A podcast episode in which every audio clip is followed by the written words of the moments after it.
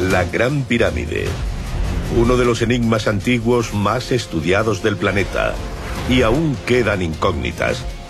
Decenas de miles de personas construyeron aquí las pirámides. ¿Dónde está su asentamiento?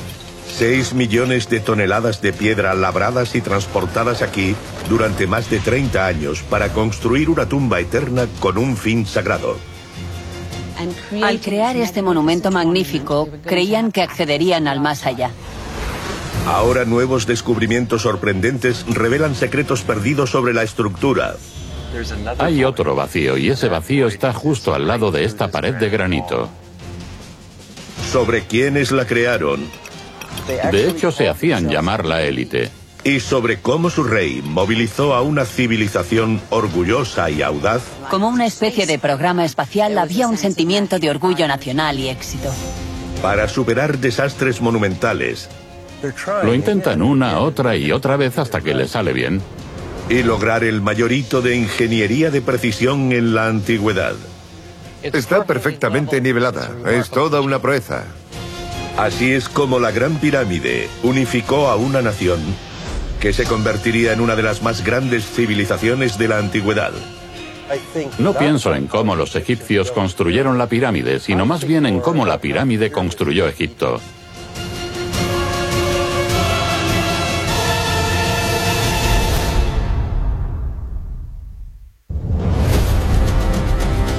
El antiguo Egipto dejó una huella imborrable en la civilización humana, construyendo monumentos, templos y tumbas impresionantes, mostrando una ingeniería asombrosamente precisa. Y todo ello para honrar a los faraones como a dioses vivientes. Muchos fueron logros cimeros del imperio antiguo, el primer gran florecimiento del arte egipcio, que comenzó hace 4.500 años. Las pirámides de Giza se alzan como reliquias imperecederas y misteriosas. Construcciones enormes erigidas para asegurar la vida en el más allá de tres faraones todopoderosos. Micerino, Kefren y Keops. El faraón que construyó la pirámide más antigua y la más grande de todas. La Gran Pirámide. La última maravilla que sobrevive de la antigüedad. La Gran Pirámide es un testimonio del ingenio, la agudeza y la capacidad técnica y científica de los antiguos egipcios. La Gran Pirámide es totalmente elegante y maravillosa, incluso para los estándares actuales. ¿Cómo construyeron los egipcios este monumento enorme con una precisión tan extrema, empleando solo herramientas básicas y fuerza bruta humana?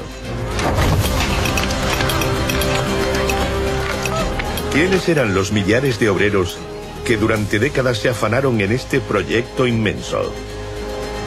¿Y cómo transformó al antiguo Egipto la construcción de la Gran Pirámide? Ahora, tras décadas de intensa investigación, los expertos han descubierto un caudal de nuevas pruebas sobre la construcción de la Gran Pirámide. Gracias a la arqueología, a textos antiguos e incluso a la comprensión de la ingeniería de las pirámides, la gente de la pirámide está volviendo a la vida para nosotros.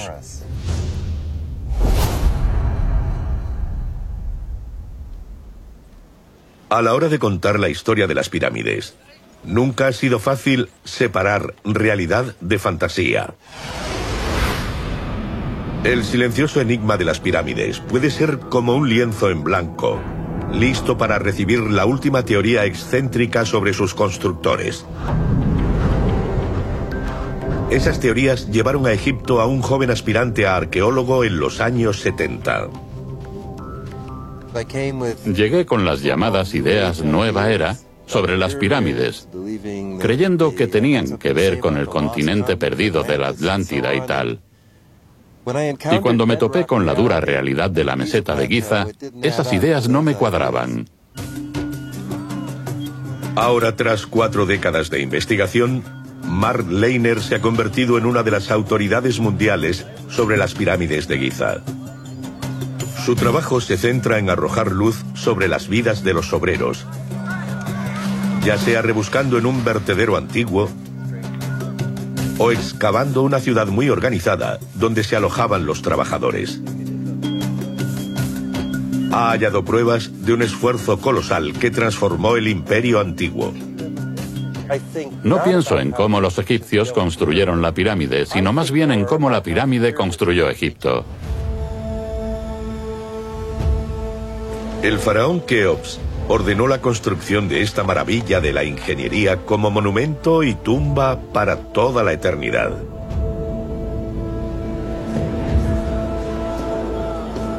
Pero sabemos muy poco sobre su persona. Esa estatua diminuta es la imagen del hombre que erigió una de las mayores construcciones de la antigüedad. Es extraordinario que para habernos legado la Gran Pirámide, que sigue en pie casi 5.000 años después de su construcción, no sabemos mucho del propio hombre. Durante miles de años, el único registro de cómo Keops construyó la pirámide se debió al primer historiador del mundo, Herodoto, que escribió la historia de Egipto hacia el 450 a.C describe a Keops como un rey perverso y egoísta. Pero quizá no es muy fiable, dado que Keops llevaba muerto 2000 años.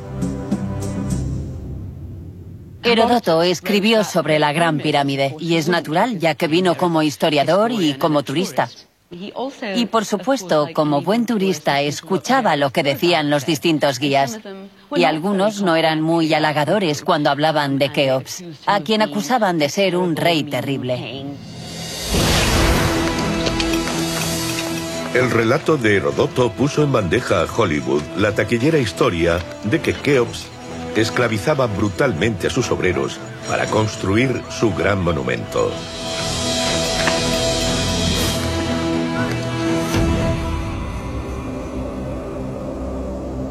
Los egiptólogos como Mark Leiner creen que esta historia es demasiado simplista. Pero para alcanzar una mayor comprensión, Mark tuvo que cambiar de perspectiva. Comprendí que tenía que dar la espalda a las pirámides para entenderlas correctamente, y es que para entenderlas correctamente hay que aprender sobre quiénes las construyeron, su civilización, su sociedad. Decenas de miles de personas construyeron aquí las pirámides. ¿Dónde está su asentamiento? Eso nos llevó a buscar al extremo sur o sureste. En los 90, en colaboración con el insigne arqueólogo egipcio Saji Hawass, Mark hizo un importante descubrimiento. Al sur de la Gran Pirámide, al borde del Cairo actual, descubrieron vestigios de una antigua ciudad perdida. Restos de calles, edificios similares a barracones, panaderías, almacenes e incluso lo que parecían cuarteles surgieron gradualmente de la arena. Cerámica y otros artefactos fueron fechados en la cuarta dinastía, hace 45 siglos, cuando se construyeron las pirámides de Giza. Mark calcula que las largas galerías que parecen dormitorios podrían haber cobijado a más de 2.000 personas y eran parte de una ciudad mucho mayor que ahora yace bajo el Cairo actual. Todo ello parece una versión primitiva de edificios institucionales como nuestros hospitales, escuelas, prisiones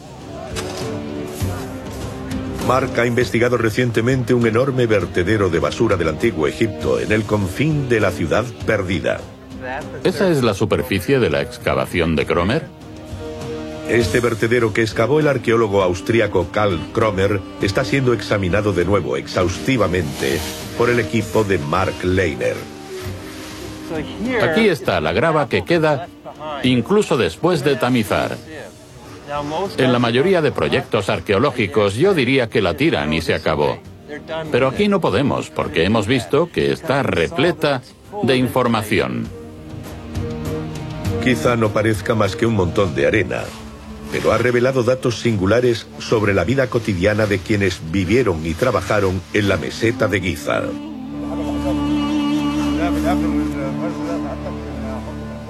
Estamos sacando montones de cerámica.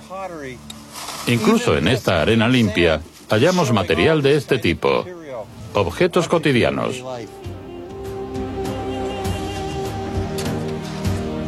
La cerámica y los sellos de arcilla apuntan a que estos escombros pertenecen a un periodo anterior a la ciudad perdida, cuando Keops estaba construyendo la Gran Pirámide.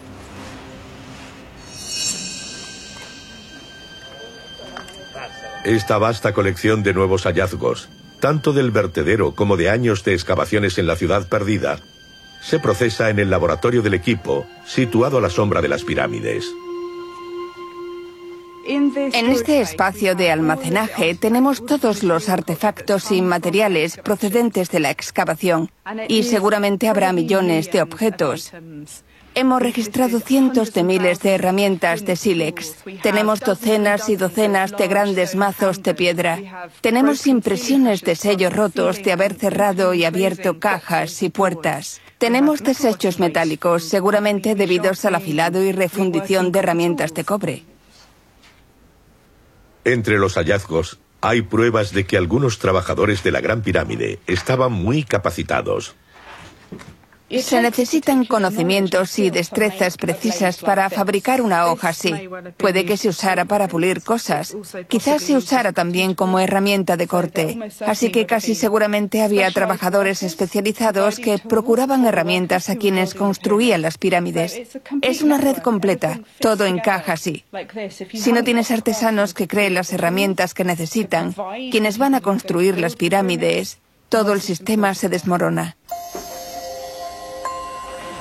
Otros descubrimientos revelan que había miles de panaderías, lo que indica una producción en masa de alimentos. Tenemos moldes de pan y este es el de mayor tamaño. Es parte de la prueba que hacían cosas a escala industrial masiva, porque podían comer seis o siete hombres con el pan que se hacía en este molde. El arqueólogo Richard Redding estima que se sacrificaba regularmente suficiente ganado, ovejas y cabras, como para alimentar a miles, ofreciendo una dieta mucho mejor que meras raciones de esclavos.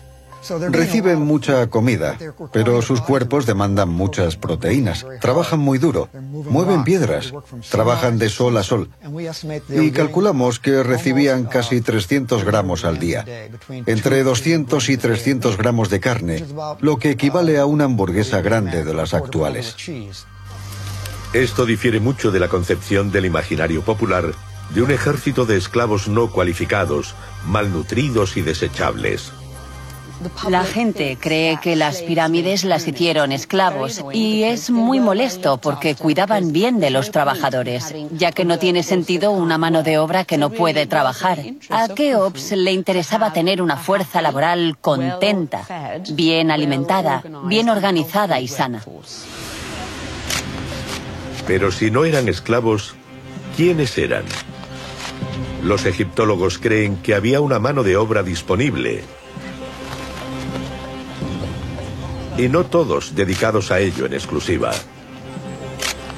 La mayoría eran campesinos que trabajaban en las fértiles orillas del río Nilo. Plantaban a finales de noviembre, diciembre.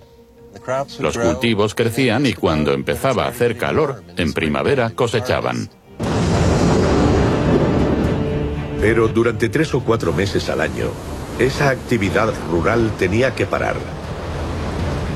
Las lluvias estacionales en las montañas etíopes y nubias colmaban los afluentes del Nilo, que se desbordaba y anegaba los campos circundantes. Todos los años, la inundación del río Nilo convertía el valle y el delta del Nilo en un gran lago. La vida agrícola normal durante la temporada de inundaciones se volvía imposible. Durante cuatro meses al año los campos se inundaban. ¿Y qué iban a hacer los campesinos? Seguramente ir a la taberna y echar un trago o dos o más y empezar a criticar al gobierno. Las inundaciones procuraron a Keops una fuente predecible de trabajadores de temporada. Recibían alimento, recibían cuidados, recibían una paga y se sentían implicados, sienten orgullo nacional. En cierto modo, construir las pirámides fue una táctica inteligente. Los artefactos desenterrados sugieren que mientras muchos obreros se ocupaban de trabajos pesados, miles más participaban de diversas formas. Nuestras estimaciones sugieren que había más gente dedicada a obtener alimentos para los constructores de las pirámides que gente trabajando en la construcción. Creo que podríamos estimar que más de 1.500 individuos se ocupaban directamente de la cría de ovinos y otros 500 se encargaban de la cría de bóvidos. En total 2.000 personas. A eso se pueden añadir los cultivadores de trigo y cebada para hacer pan. Mark calcula que a lo largo del curso del Nilo más de 20.000 personas tenían un papel en la cadena de suministro que desembocaba en la obra de la meseta de Giza. Construir la Gran Pirámide debió afectar drásticamente a todas esas personas, más de un millón, que vivían entonces en el Valle del Nilo. Proporcionalmente sería como si a día de hoy casi 10 millones de estadounidenses fueran contratados para trabajar en un solo proyecto. Estoy convencida de que hay proyectos de Estado en los que se intenta imbuir un sentimiento de orgullo nacional y éxito. Cuando Estados Unidos trabajaba en su programa espacial, había un sentimiento de orgullo nacional y éxito, aunque no participaran todos los individuos. Mark Leiner cree que tienen sentido las pruebas de que la mano de obra estaba bien alimentada, cuidada y cualificada. Vista la audaz magnitud y precisión del proyecto. Pero si bien la Gran Pirámide es la mayor jamás construida, no era la primera. Se basó en 80 años de prueba y error por parte de los antecesores de Keops. La primera pirámide egipcia fue una estructura escalonada construida por el arquitecto Inhotep para la sepultura del faraón Zoser hacia el 2560 a.C. Consta de seis escalones y alcanza los 60 metros de altura. Unas dos décadas después llegó el padre de Keops, el faraón Seneferu. Su efigie se conserva en el Museo Egipcio del Cairo. Inició una campaña de construcción de pirámides de proporciones sin precedentes. Seneferu fue el constructor de pirámides más prodigioso de todos los tiempos. Construyó tres grandes monumentos conocidos como la pirámide de Meidum, la pirámide acodada y la pirámide roja. Al construir esas tres pirámides gigantes, prácticamente hizo toda la investigación y desarrollo que llevó a la perfección de la gran pirámide de Keops en Giza. Pero cuando empezó a construir la primera pirámide de caras lisas, Seneferu tuvo problemas. La pirámide acodada debe su nombre a la abrupta curvatura del ángulo de sus caras. Hicieron la pendiente demasiado pronunciada y la estructura amenazaba siempre con caerse. Cambiaron de plan dos veces y la redujeron a un ángulo más seguro. Lo intentan una y otra y otra vez, haciendo cambios sucesivos hasta que queda bien. Las lecciones aprendidas durante la campaña de construcción de Seneferu acabarían llevando a la Gran Pirámide. Keops llevó al siguiente nivel lo que había hecho Seneferu, pero de no ser por el trabajo de Seneferu, Keops no habría logrado tan espléndido monumento. Todo lo relativo a la Gran Pirámide es excepcional. Incluso según estándares modernos, es un fenómeno de la ingeniería. La precisión de su planificación comenzó antes de que se pusiera una piedra. Su base es un cuadrado casi perfecto. Cada lado mide 230,3 metros. Su superficie equivale a la de siete manzanas de Manhattan es tan alta como un edificio actual de 44 plantas y pesa unos 6 millones de toneladas. Cuando llegan, los turistas inevitablemente visitan la Gran Pirámide y miran hacia arriba sobrecogidos. Desde el punto de vista de la ingeniería, cuando vienes a un lugar así, miras abajo porque las pistas sobre cómo se construyó la pirámide están grabadas en miles de metros cuadrados de piedras. Pese a tener 4.500 años, Se construyó con una precisión asombrosa. En la base del monumento, el ingeniero Glenn Dash haya pruebas de que los cimientos se prepararon meticulosamente antes de comenzar la construcción. Estamos sobre el lecho de roca, que originalmente tenía una inclinación de 6 grados desde el noroeste hacia el sudeste. Lo nivelaron todo. Con herramientas sencillas, los ingenieros de la antigüedad labraron una base plana casi perfectamente nivelada en la pendiente de la meseta de Giza. Pero eso aún no bastaba para construir la pirámide perfecta. Sobre los cimientos colocaron una plataforma de piedra, y esa plataforma es uno de los milagros de las pirámides. Pese a su aspecto modesto, esta plataforma de piedra es una de las maravillas más impresionantes e importantes de la ingeniería de las pirámides.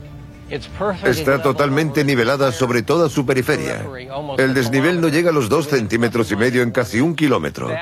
Esa es una de las claves, la plataforma perfectamente plana para construir la pirámide perfecta. El estudio de Dash revela que la base y los lados de la pirámide están alineados con el norte, sur, este y oeste con menos de un grado de error. Pero en una época anterior a la brújula magnética, ¿cómo pudieron los arquitectos disponer la base cuadrada de la pirámide con precisión? Glenn tiene una teoría. Solo hay que coger un palo e hincarlo en el suelo. No hace falta que el palo sea recto o vertical, solo hay que hacer la prueba en el equinoccio de primavera o de otoño.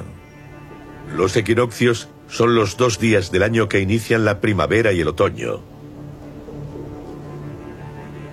Y los antiguos observadores del cielo egipcios se percataron de que en esos días el sol salía y se ponía exactamente por el este y el oeste, proyectando una línea de sombras este-oeste perfecta a su paso. Glenn afirma que si se marcaba la punta de esa sombra conforme se movía con piedras, por ejemplo, los arquitectos podían definir una línea precisa de este a oeste. Al hacer eso se obtiene la precisión que lograron los egipcios al alinear las pirámides una décima de grado, un logro notable. Pero ¿por qué esforzarse tanto en alinear las pirámides con tal precisión? Como cada aspecto de su diseño, la orientación de la pirámide tiene un significado simbólico. Reflejaba la alineación sobrenatural del faraón con el dios del sol, Ra. La vida en el más allá del faraón imitaba la vida en el más allá del sol. Existía una similitud entre el ciclo vital y la resurrección del sol, y el ciclo vital y la resurrección del rey, lo que nos hace creer que la pirámide estaba principalmente alineada con el sol. El nacimiento y la muerte del sol cada día era central para la religión del antiguo Egipto. Si los ritos funerarios se desarrollaban correctamente, el Sol y Osiris, dios de la vida, se fundirían con el alma del rey para que renaciera. Según la egiptóloga Salima Ikram, cada noche el Sol y el alma del rey viajaban juntos al inframundo. Los antiguos egipcios creían que vivían para siempre. Si eras un rey, tenías responsabilidades porque no eras un simple ser humano, sino un dios. Y como tal, eras hijo del dios Sol y estabas alineado con el dios Sol. Y sin el Sol, el mundo no funciona. La Gran Pirámide y la tumba real que hay en su interior eran el punto de partida para la resurrección del faraón.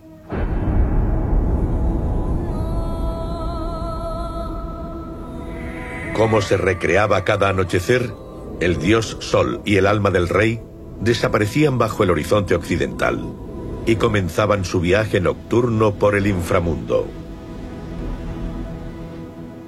Cuando el sol luchaba contra las fuerzas de la oscuridad y el mal de Apophis, el rey estaba casi fusionado con el dios Sol.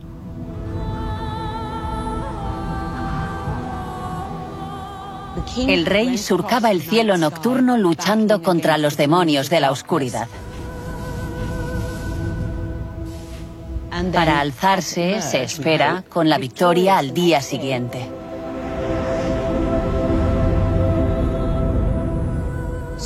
Así, Egipto vivía, la tierra florecía y la vida podía proseguir. La Gran Pirámide se construyó para albergar y proteger el preciado cuerpo momificado del rey durante su batalla eterna por la supervivencia y prosperidad del mundo. Dentro hay tres cámaras, unidas al exterior por una red de pasadizos. Ninguna de estas estructuras internas debía volver a verse una vez acabada la pirámide. No obstante, se construyeron con la misma precisión y atención al detalle que la enorme plataforma sobre la que se asienta la pirámide. En el corazón de la pirámide hay una tumba de granito donde el cuerpo momificado del rey yacería para la eternidad. Estamos en la cámara del rey, más o menos en el corazón de la pirámide. Aquí se halla esencialmente esta gran caja de granito construida principalmente para contener el cuerpo del rey. Esta cámara era el punto de partida del ciclo de muerte y renacimiento del faraón. Para la supervivencia de Egipto, la tumba debía durar para siempre, de modo que los ingenieros recurrieron a una de las piedras más fuertes que tenían disponibles, el granito. Quizá tuviera sentido mágicamente, según lo que llamaríamos magia. Habría un poder espiritual que les hiciera tomar estas decisiones. Construir esta cámara mágica supuso un reto sin precedentes para los ingenieros de la antigüedad. No querían que el peso de la pirámide, que debía proteger al rey y asegurar su resurrección, fuera tal que se desplomara sobre la momia y la destruyera. Porque al destruir la momia, se rompe toda la máquina mágica. Pero el techo de la cámara del rey es plano, un potencial punto débil de la estructura. Todo el peso de la piedra desde este techo hasta la cima de la pirámide recaía sobre esta superficie plana. Sin apoyos en la cámara para sostenerlo. Pero 4.500 años después, sigue intacto. ¿Cómo es posible? En 1837, un coleccionista de antigüedades británico, el general Howard Weiss, resolvió el enigma al descubrir qué había sobre las losas de granito que conformaban el techo plano. Metió un junco por las grietas de los grandes travesaños y sintió que dentro estaba hueco, vacío. Lo que Weiss hizo después fue altamente destructivo. Mandó a sus obreros abrir mediante voladuras un túnel vertical. Weiss usó pólvora para abrir una serie de orificios a través de la pirámide. Y no descubrió una sola cámara oculta, sino cinco espacios vacíos con techo de granito. Y arriba del todo, un gran techo a dos aguas. Usaron grandes vigas de caliza y las colocaron en disposición triangular para, según creemos, desviar el peso de la pirámide de esta pila de cámaras y de la cámara real debajo. Un techo a dos aguas en lo alto de una serie de cámaras secretas liberaba la presión sobre el techo plano de la tumba sagrada y en su lugar desviaba el peso de la pirámide de la cámara del rey. Según los estándares actuales, quizá fuera una solución cauta en exceso, pero no podían permitirse correr riesgos. Era excesivo porque nunca se había llegado a hacer antes. Así la pirámide, justo lo que debía proteger al rey y asegurar su resurrección, no se hundiría y aplastaría sus restos mortales. Los ingenieros de Keops habían aprendido de los errores cometidos por su padre Seneferu y superaron los límites de la arquitectura antigua, haciendo de la Gran Pirámide un monumento único. Keops fue el primero y el último en intentar esta ingeniería tan audaz. Por eso, y pese a que la Gran Pirámide es la más clásica en el imaginario popular, es en realidad la más inusual. Es una anomalía inmensa. A pesar del esfuerzo sin precedentes invertido en la gran pirámide de Keops, jamás se encontraron registros que describieran los detalles de esta operación de construcción colosal. Hasta hoy. En este paraje baldío, los arqueólogos han hallado un registro escrito único. Pero esto no es Giza. Estamos a unos 250 kilómetros, en un lugar llamado Wadi el Yarf, a orillas del Mar Rojo. Aquí en 2013 el arqueólogo Pierre Talé investigaba los restos del puerto más antiguo del mundo.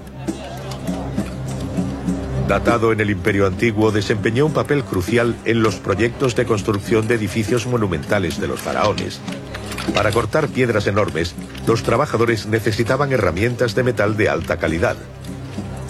El único metal directamente disponible para los egipcios era el cobre, que se extraía en el Sinaí y se transportaba por el Mar Rojo hasta este puerto en Wadi el Yarf, Sinaí era el sitio principal donde los egipcios podían obtener cobre en aquella época. Y cuando se construyen enormes estructuras de caliza como las pirámides, se necesita mucho cobre.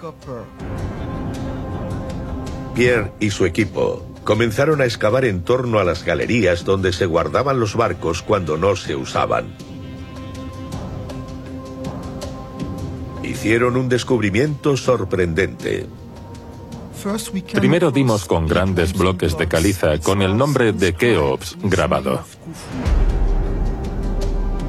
Fue un hallazgo importante, dado que habían sobrevivido muy pocas pruebas del reinado de Keops. Pero nada los había preparado para lo que hallaron después.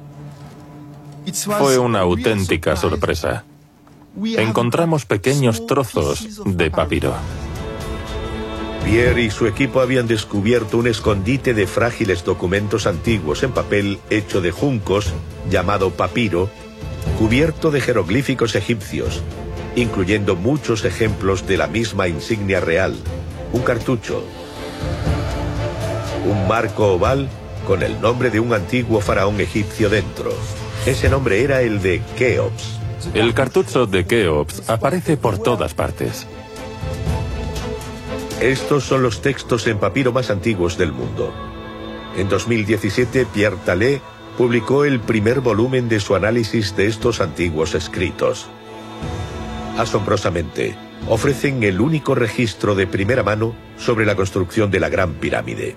Aparece el nombre Ajet Khufu, el horizonte de Keops. Ajet Khufu, el horizonte de Keops. En el antiguo Egipto la palabra horizonte podía significar montaña de luz, donde el sol sale o se pone. Y horizonte de Keops fue el nombre que los egipcios le pusieron a la gran pirámide sagrada.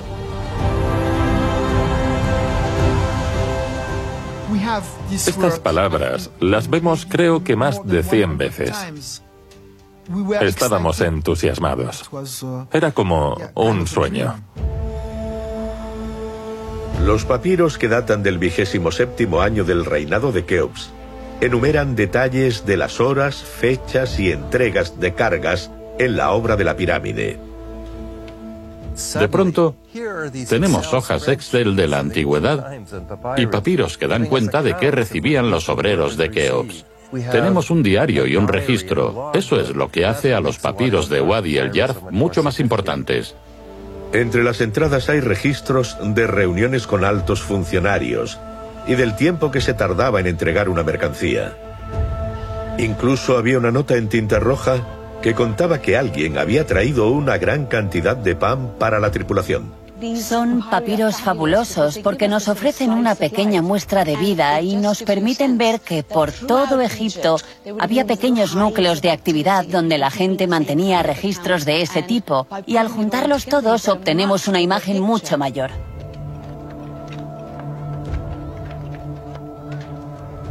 Los papiros los escribía el supervisor de un equipo de trabajo que transportaba la piedra.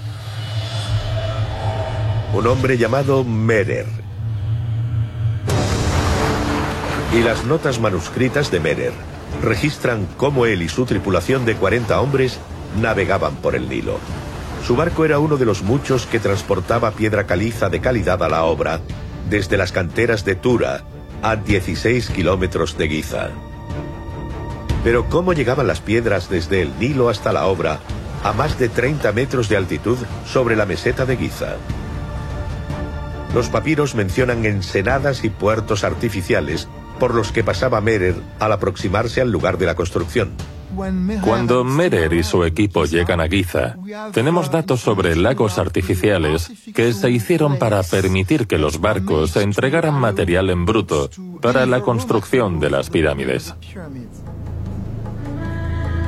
Ahora la meseta de Giza se halla a las afueras de El Cairo actual.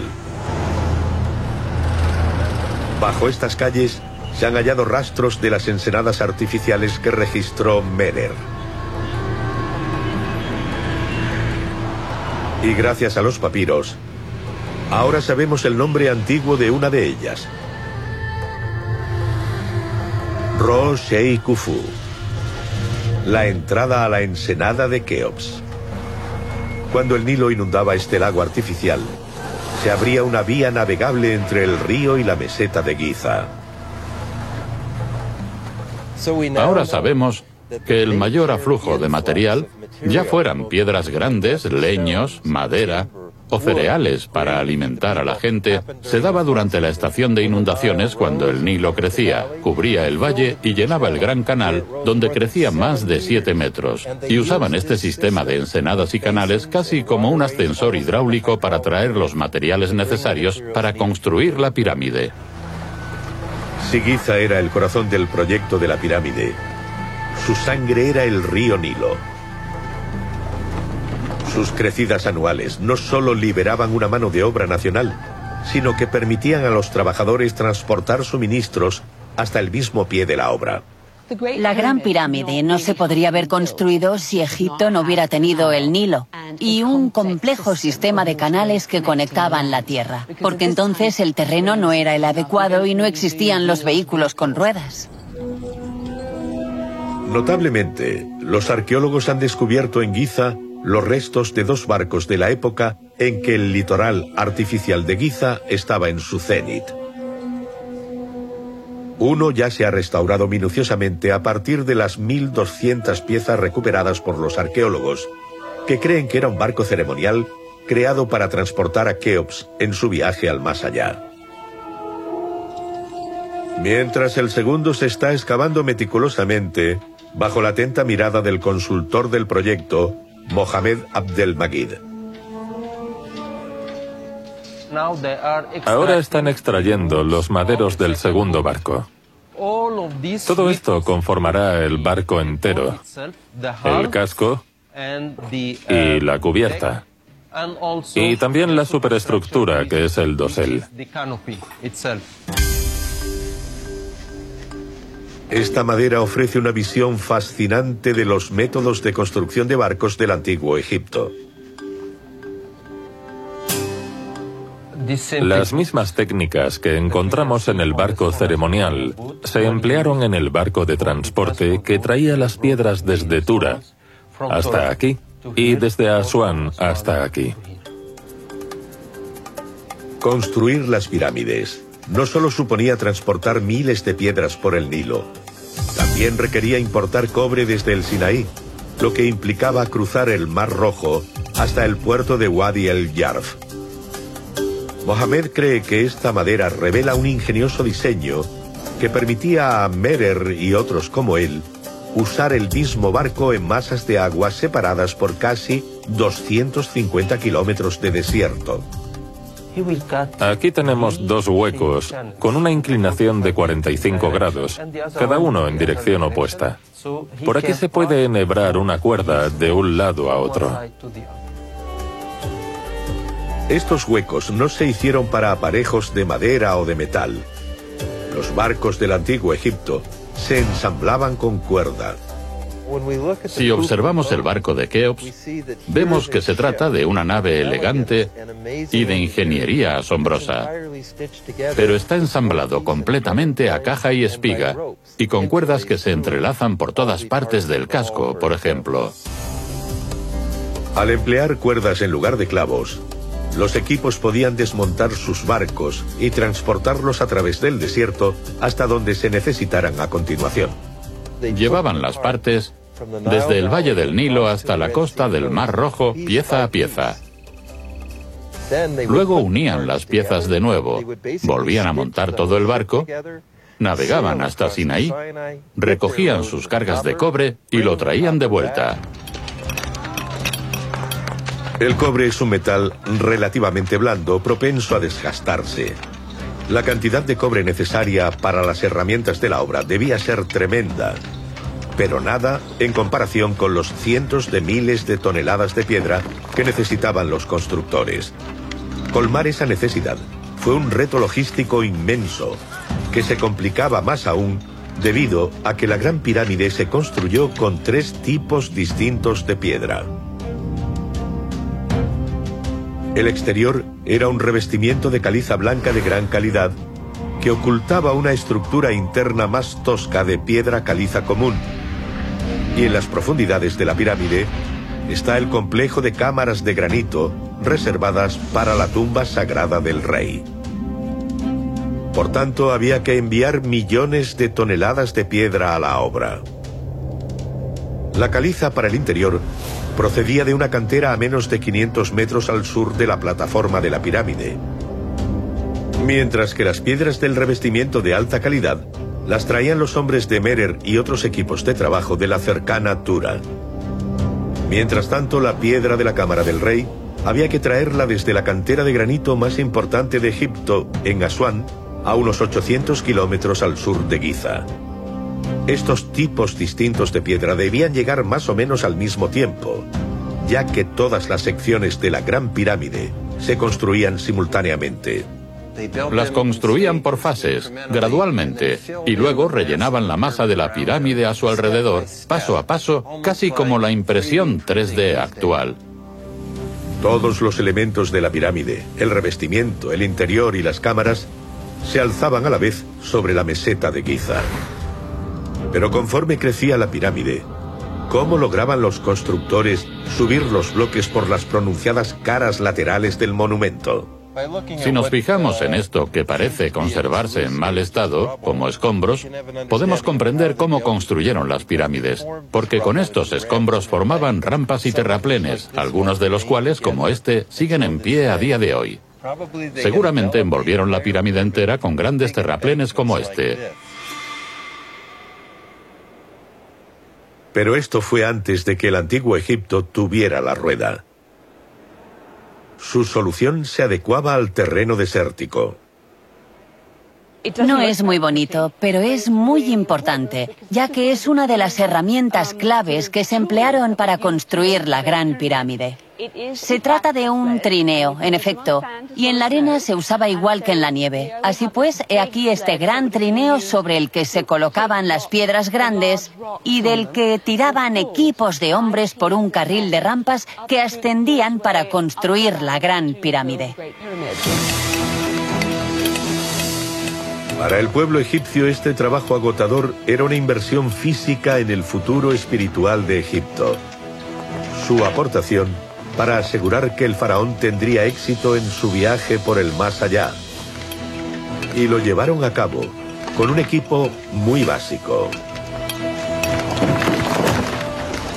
Es extraordinario pensar que se construyó con herramientas muy sencillas. Había madera, rodillos, cuerdas, piedra dura sobre piedra más blanda y algunas herramientas de metal. Y lo más importante, el cerebro y la fuerza de seres humanos. Eso es todo lo que tenían.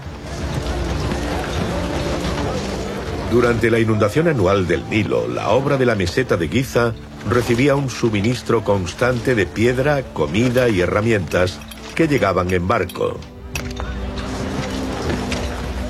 Una operación muy compleja, incluso para una cadena de suministros actual. El supervisor de todas las obras del rey debía tener en cuenta la compleja logística y cómo mantener a toda esa fuerza laboral alimentada, sana y eficaz. Lo que los contratistas modernos llaman el camino crítico, cómo llegar del punto de partida al de destino y entregar el producto. Los registros de Merer han dado a los egiptólogos una extraordinaria visión sobre el funcionamiento de esta sofisticada operación. Entrábamos en el mundo administrativo de los responsables de toda la construcción de un monumento como la pirámide de Giza. Los papiros también revelaron el nombre de quien estaba a cargo. Ese nombre era Ang-Hath. Sobrevive una imagen suya asombrosamente vívida y se expone en el Museo de Bellas Artes de Boston. Ang-Hath era un noble, hermanastro del faraón. Parece que en esa época era el visir, es decir, el jefe de la administración. El gran jefe en la construcción de la pirámide de Keops. Pierre cree que Merer quizá tuviera varias reuniones con Ang-Hath y los papiros indican que el equipo de Merer era parte de una élite, quizá porque los cargamentos de fina piedra caliza que traían de Tura tenían un gran valor. Merer era responsable de traer piedra caliza de alta calidad de Tura, necesaria para construir todo el revestimiento externo de la pirámide de Keops. El revestimiento de piedra caliza de Tura confería a la Gran Pirámide un aspecto espectacular. Hoy el monumento ha quedado despojado casi por completo de ese recubrimiento. Pero hace 4.500 años, la suave caliza blanca que traían personas como Merer recubría toda la pirámide. Reflejando los rayos del sol rejuvenecedor, de forma espectacular. Podemos pensar en la Gran Pirámide como un colosal efecto especial, revestido de caliza blanca, pulido y suave. Pero para ellos, tales efectos especiales no eran espectáculo, eran religiosos, eran mágicos. La magia era un recordatorio constante del significado religioso especial de la Gran Pirámide y de la lucha del difunto rey por la supervivencia de Egipto. Para personas como Merer, era un privilegio participar en el gran proyecto arquitectónico del rey. De hecho, se hacían llamar la élite. El grupo de Merer aparece mencionado en los papiros como Seted Sar, el grupo elegido. Se calcula que los egipcios tardaron unos 30 años en construir la Gran Pirámide. Su último misterio y el más perdurable es que la momia del rey dios Keops nunca ha sido hallada.